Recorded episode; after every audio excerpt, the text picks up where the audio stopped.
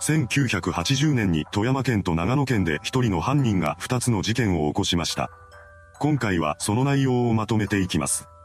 後に事件を起こすことになる女宮崎智子が1946年2月14日に富山県上新川郡月岡村で生まれました。宮崎はおとなしい性格の少女で、友人と呼べる相手もほとんどいなかったそうです。ただ、勉強はできたらしく、成績は学内でもトップクラスでした。1964年3月に高校を卒業した後の彼女は生命保険会社の事務員や化粧品会社の美容部員として働いています。そうした生活の中で一人の男性と知り合い、恋人関係になりました。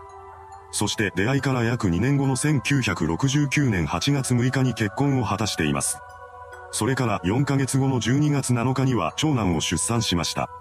そのようにして順風満帆な生活を送っていた宮崎でしたが、数年後に夫の浮気が発覚します。その裏切りを許すことができなかった彼女は1974年8月14日に離婚を決意しました。以降の宮崎は売春で生計を立てるようになります。そして客の一人だった K という男との交際をスタートさせました。ただ、この K はすでに結婚していたらしく、二人の関係は不倫だったようです。それでも二人はお互いのことを愛し合っていました。彼女らは関係を深めていく中で一緒に事業を起こす決意を固めたそうです。こうして1978年に北陸企画という会社が立ち上げられました。しかし二人に経営センスはなく、すぐに資金が底をついてしまいます。それでも、開業資金を失ったまま撤退することができなかった宮崎は借金を繰り返すようになりました。その負債額はどんどん膨らんでいき、最終的には数千万円もの金額になってしまったそうです。そこまで来ると彼女は事業で借金を返済することを諦めてしまいます。そして犯罪に手を染めて金を手にしようと考え出しました。しかも、ここで宮崎が手を染めようとしていた犯罪の内容は詐欺や強盗などといったものではなく、保険金殺人だったのです。彼女は生命保険会社の事務員だった頃の知識を悪用し、結婚相談所で知り合った男性に保険金をかけた上で殺害する計画を固めていきました。宮崎は結婚相談所でターゲットとなる二人の男性と知り合います。そして1979年の5月と8月に計画を実行に移したのです。しかし、犯行の中で不測の事態が相次いで起こり、結局2つの保険金殺人計画はどちらも失敗に終わりました。この事態を目の当たりにした宮崎は保険金殺人で金を手にすることを諦めます。ですが、それはあくまでも保険金殺人を諦めたというだけで、犯罪で金を手に入れること自体を諦めたわけではありませんでした。今度の彼女は誘拐事件を起こした上で身代金を要求する計画を立て始めたのです。しかも、被害者に顔を見られることを想定して最終的には殺害することまで計画していました。宮崎は愛車のフェアレディ Z でターゲットを連れ去ることにします。また、親に身代金を要求するため、誘拐のターゲットは若年層に絞っていました。こうして犯行計画を固めた彼女は1980年の2月11日と19日に富山県でターゲットとなる相手の物色を始めます。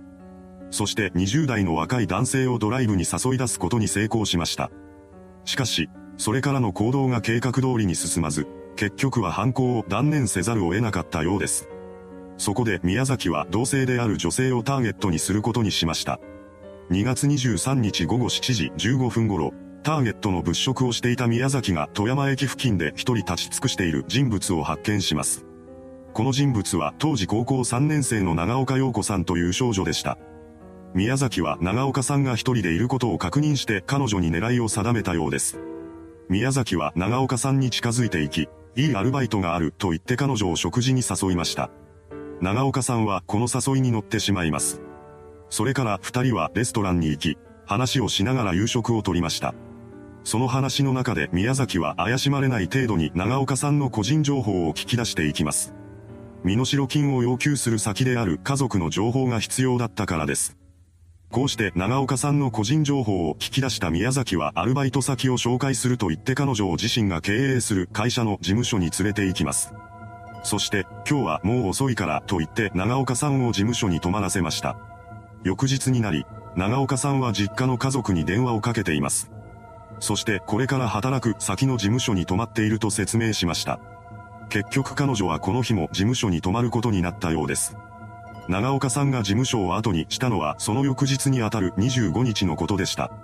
その直前、彼女は親に電話をかけ、泊まった先の事務所が北陸企画という会社であることを話しています。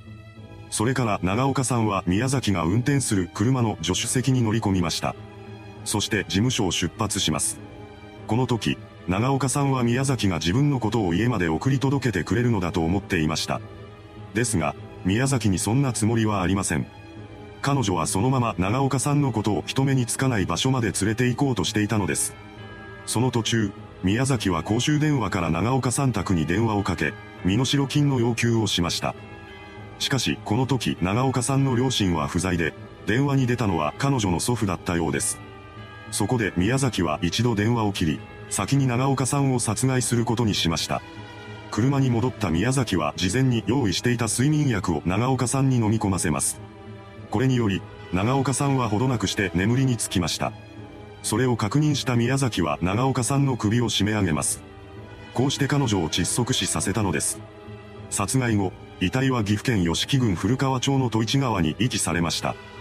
そんな中、長岡さんの両親は何時になっても娘が帰ってこないことを受けて心配を募らせていたようです。そこで両親は翌26日に電話で長岡さんから聞いていた北陸企画の事務所を訪れることにしました。そこで犯行を終えた後の宮崎と会っています。この時、応対した宮崎は無関係を装ってとボケていたそうです。そこで両親は交番に向かい、警察官に事情を説明しています。話を聞いた警察は宮崎のことを呼び出して簡単な聞き込み調査を行いました。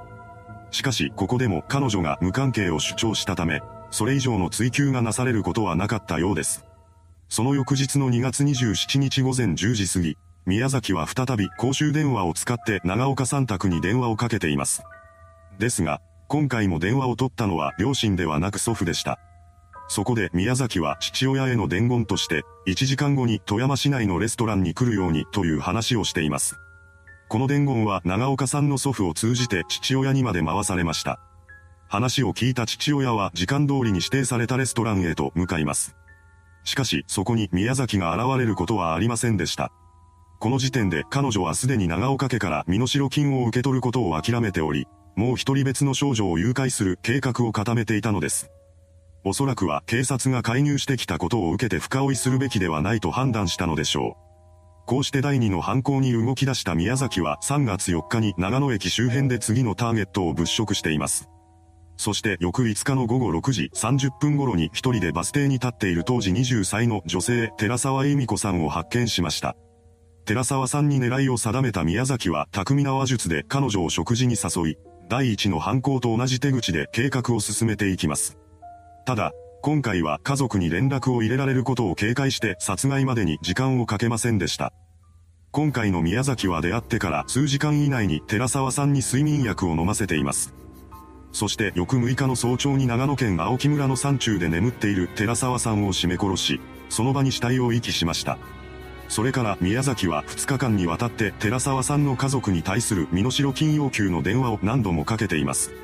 その内容は途中何度か変わり、最終的には次のような指示が出されたようです。午後2時に2000万円を持って長野駅まで来い。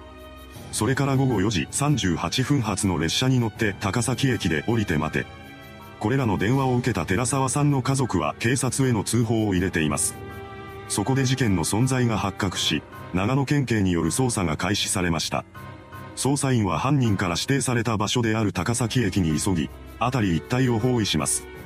同じく、高崎駅に向かおうとしていた宮崎は周囲の動きを見て警察が張り込んでいることに気がつきました。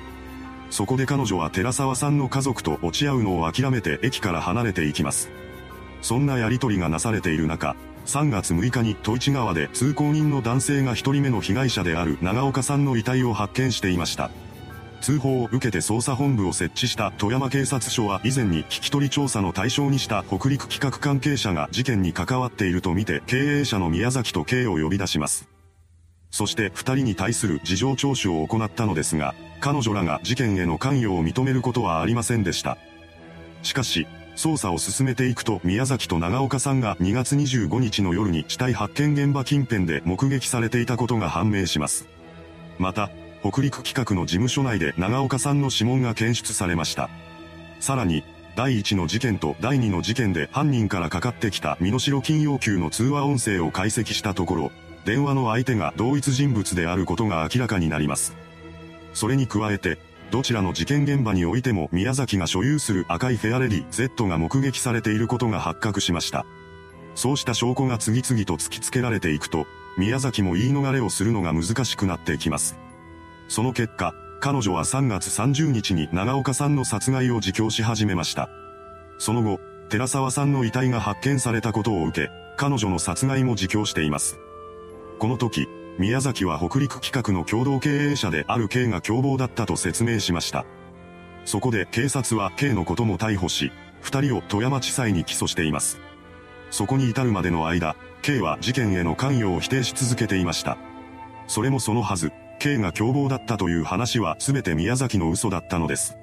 彼女は K を主犯格に仕立て上げることで自分に追及される責任を減らそうとしていました。